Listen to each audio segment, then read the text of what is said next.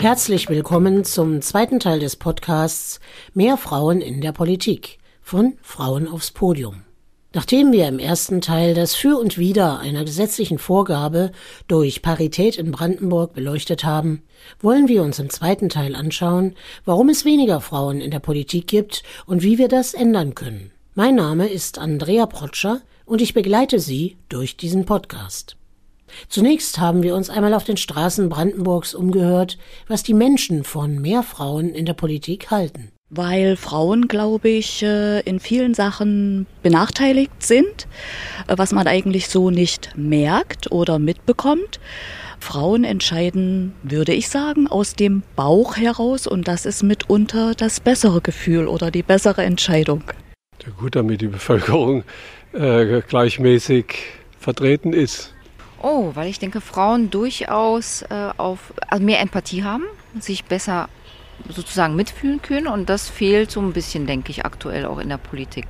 Ja, weil sie vielleicht ein bisschen was besser machen sollen als unsere anderen, als die Herren. Ein bisschen mehr auf uns Frauen eingehen. Ich habe nichts gegen Frauen. Ähm, ihr seid da schon viele, oder? Es gab ja jetzt bis jetzt nur eine Bundeskanzlerin.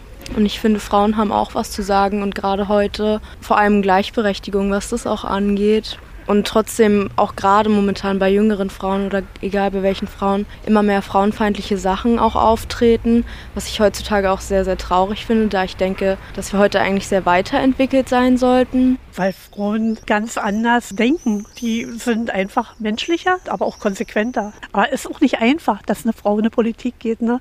Ich denke, Frauen haben doch noch mehr Verantwortung auch im Haushalt. Weil wir uns für Themen einsetzen, wofür Männer sich noch nicht einsetzen. Feminismus auch Homosexualität, obwohl da auch schon viele Männer aktiver sind. Aber Frauen haben eher emotionale Themen auch auf dem Schirm.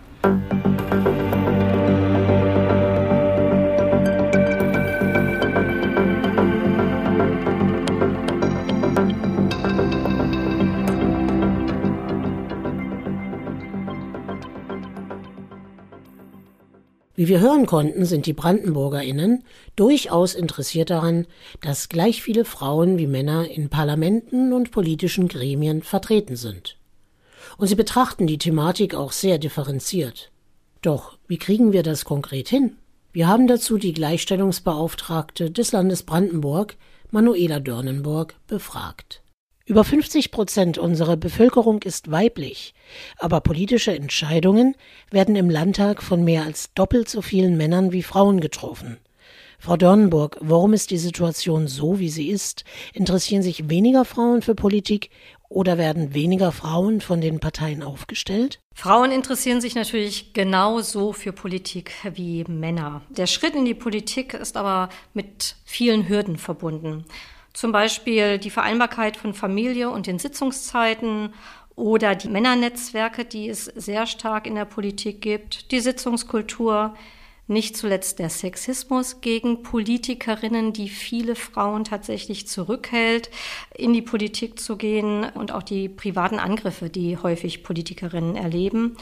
Es werden weniger Frauen von den Parteien aufgestellt oder sie erhalten die schlechteren Listenplätze. Die Folge ist, dass seit 2004 der Frauenanteil an den Landtagsabgeordneten kontinuierlich zurückgeht. Aktuell haben wir sogar nur noch 32 Prozent der Abgeordneten, die Frauen sind. Welche konkreten Schritte wollen Sie in Brandenburg angehen, um die strukturellen Benachteiligungen von Frauen in der Politik zu beenden? Wir müssen also in erster Linie miteinander ins Gespräch kommen und äh, die politisch Verantwortlichen oder die Menschen in den Parteien auf das demokratische Defizit hinweisen, wenn sie Frauen nicht gleichberechtigt behandeln. Parteien, die schon heute eine Quotierung haben, sehen wir ja, wie stark Frauen sind, wie sichtbar sie sind und äh, wie engagiert sie auch in den Parlamenten sind.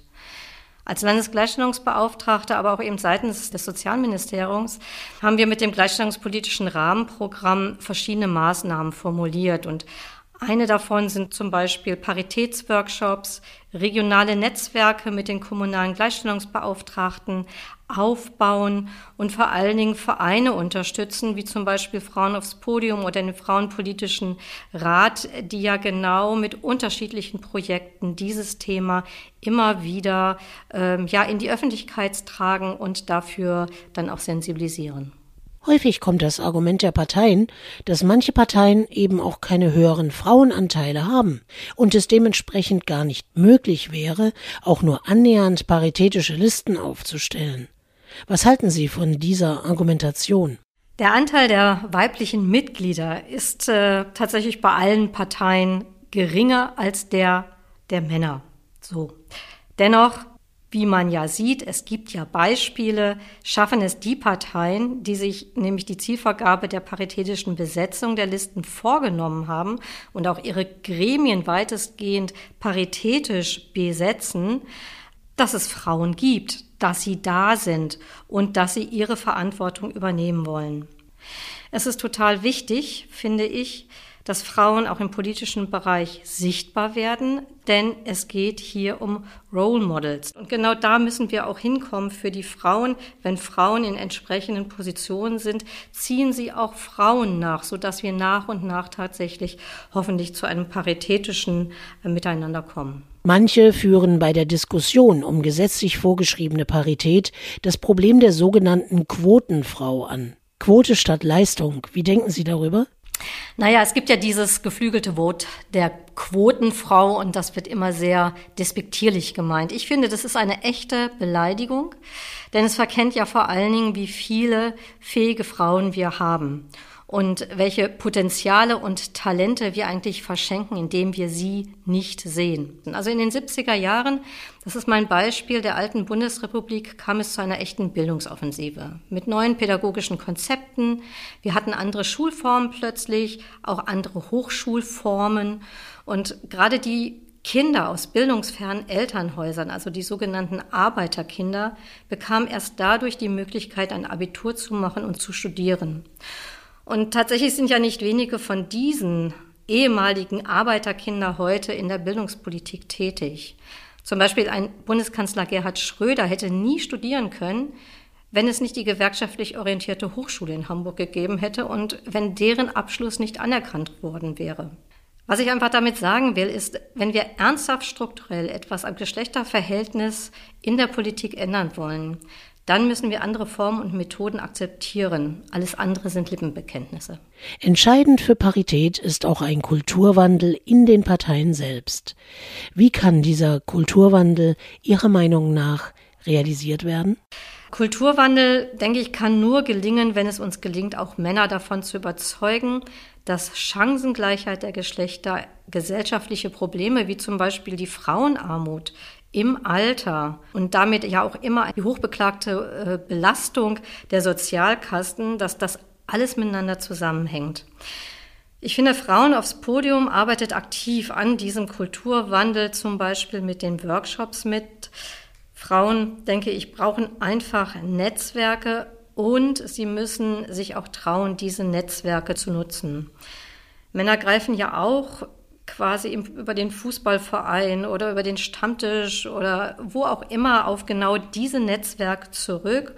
Und Frauen haben entweder keine Zeit dafür, ja, weil sie dann die berühmte Care-Arbeit machen oder gar nicht erst in diese männlich geprägten Gruppen reinkommen. Als Flächenland ist Brandenburg besonders durch ländliche Strukturen geprägt. Stehen wir hier vor besonderen Herausforderungen? Ich engagiere mich gerade ähm, in der Lausitz recht stark und begleite dort eine Gruppe von Frauen, die sich mit ihrer Rolle im Strukturwandel auseinandersetzen und äh, mehr Teilhabe bei diesem Prozess für sich einfordern. Es ist unglaublich wichtig. Jede fünfte Frau verlässt nämlich die Lausitz. Wenn es weiter so geht, haben wir irgendwann Regionen, in denen kaum noch Frauen, junge Frauen ansässig sind, wo es keine neuen und jungen Familien gibt, dadurch kein Nachwuchs gibt. Und dieser Fokus auf die harten Standortfaktoren, also auf die Industrie, vergisst einfach das Drumherum, was letztendlich die Industrie am Laufen hält. Und ich glaube, da müssen wir zu einer ganz anderen Diskussion kommen und in dem Zusammenhang ist es sehr wichtig, die Stimmen der Frauen zu hören im politischen Bereich, im gesellschaftlichen Diskurs insgesamt.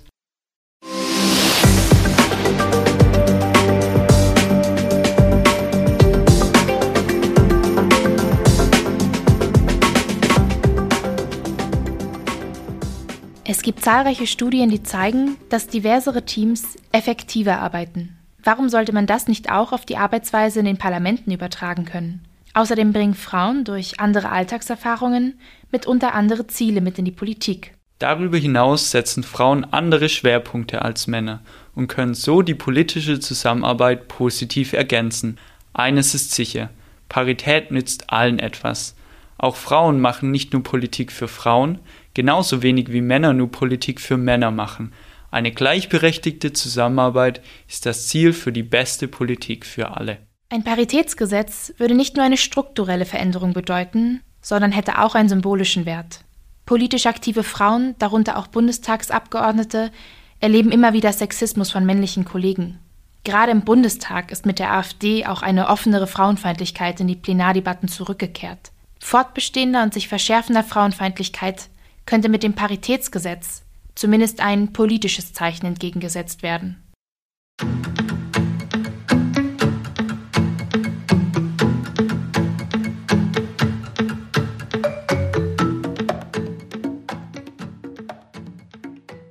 Parität gegen Frauenfeindlichkeit, für eine bessere Interessenvertretung. Wir haben schon eine Reihe von Argumenten gehört, warum ein Paritätsgesetz wichtig ist und wie wir mehr Frauen in die Politik bekommen können. Es bleibt die Frage, wie uns das praktisch gelingt. Der Verein Frauen aufs Podium hat dafür ein Programm Brandenburg Ich misch mich ein für mehr Frauen in der Politik entwickelt. Ich habe mit Bettina Pretorius, der Gründerin und Vorstand von Frauen aufs Podium, gesprochen. Was genau macht Frauen aufs Podium? Wir entwickeln Programme, ganz praktisch orientierte Programme, die die Gleichstellung, Gleichberechtigung von Frauen in Deutschland fördern. Wir beschäftigen uns dabei besonders mit dem Bereich Politik. Hierzu haben wir ein Fünfjahresprogramm entwickelt. Das nennt sich Brandenburg Ich misch mich ein für mehr Frauen in der Politik.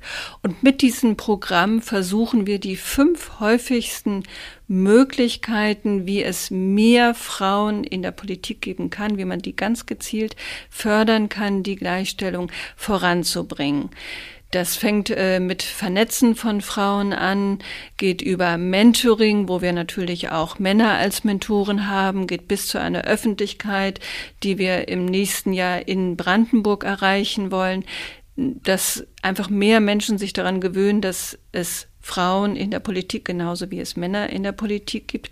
Daneben machen wir natürlich noch andere Programme. Wir haben im August ein World Café für mehr junge Frauen in der Politik gemacht, für Mädchen und Frauen zwischen 16 und 25, haben zum Beispiel eine Gleichstellungsstudie für neue Kommunikationsansätze in der Gesellschaft entwickelt und sind dabei, einfach dieses Thema mit den verschiedensten Ansätzen voranzubringen.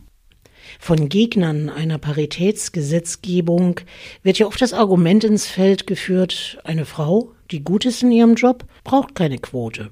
Stimmt das? Die wenigsten Frauen sind gerne Quotenfrauen, aber eine Gesetzgebung wie ein Paritätsgesetz wäre ein wichtiges Mittel, um den Missstand der ungleichen Vertretung zwischen Frauen und Männern endlich auszuhebeln. Es wäre die Voraussetzung, um den Anteil von Frauen auf gesetzlicher Ebene so zu erhöhen, wie es auch dem Anteil von Frauen in der Gesellschaft entspricht, nämlich 50 oder sogar 51 Prozent. Setzen Frauen in der Politik andere Akzente als Männer? Ja, Frauen machen nicht grundsätzlich anders Politik als Männer, indem sie zum Beispiel anders führen oder anders zuhören, was immer gerne genannt wird. Aber Tatsache ist, dass Frauen eine andere Alltagsrealität haben als Männer. Sie haben andere Berufe, sie haben andere Verpflichtungen, sie erleben einfach ihre Umwelt und ihren Alltag anders. Das heißt, sie setzen andere Prioritäten, sie denken ganzheitlicher, sei es jetzt in der Architektur oder auch nur in der Städteplanung. Unsere Städte sind heute so geplant, dass sie vor allen männlichen Bedürfnissen, der Hauptverdiener nimmt das Auto und fährt damit zur Arbeit entgegenkommen. Das heißt, es gibt zum Beispiel gut ausgebaute Verkehrswege, die Ampelschaltung funktioniert. Es gibt auch meist genügend Parkplätze und große Bürogebäude. Aber das, was Frauen betrifft, flexible Arbeitszeiten, genügend Kita-Plätze vor allen Dingen für Alleinerziehende, Alleinerziehende oder auch die ausreichende Bezahlung für die meist weiblichen Pflegekräfte. Das sind alles Themen, die zu kurz kommen, über die wir nicht lang genug nachgedacht haben. Und warum nicht? Weil es zu wenige Mitentscheiderinnen gibt, die genau hier neue Akzente eben für die gesamte Gesellschaft setzen können. Frau Pretorius, was sind Ihre größten Herausforderungen bei Ihrer Arbeit für Frauen aufs Podium? Und was genau treibt Sie dabei persönlich an, diese Herausforderungen auch anzunehmen? Unsere Gleichstellungsstudie hat gezeigt, dass in Deutschland die große Mehrheit der Frauen und Männer von dem Wert einer Gleichstellung überzeugt sind. Doch dieses Thema, das geht im Alltag einfach unter. Es gibt zu viele andere Themen, die von den Medien gesetzt werden oder der Alltag führt dazu, dass man einfach nicht darüber nachdenkt. Das heißt, der Klimawandel und andere Themen werden immer als wichtiger eingeordnet, als es die Gleichstellung, die gleiche äh, Wertschätzung von Frauen und Männern in unserer Gesellschaft geht. Für mich aber ist das der Schlüssel, der Schlüssel für ganz, ganz viele Lösungen der derzeitigen Krisen.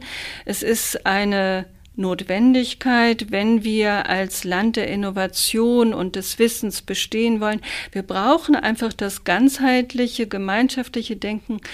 Und ähm, ja, dazu brauchen wir mehr Frauen in der Politik, dazu brauchen wir mehr Frauen in Führung und dazu brauchen wir aber auch mehr männliche Lehrer und Kindergärtner.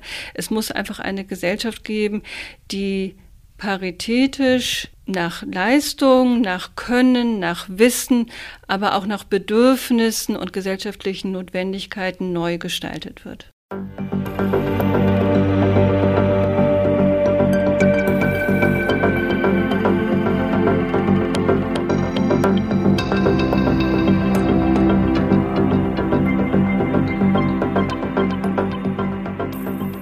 Wir haben uns intensiv mit der Frage, wie wir mehr Frauen in die Politik bekommen, befasst.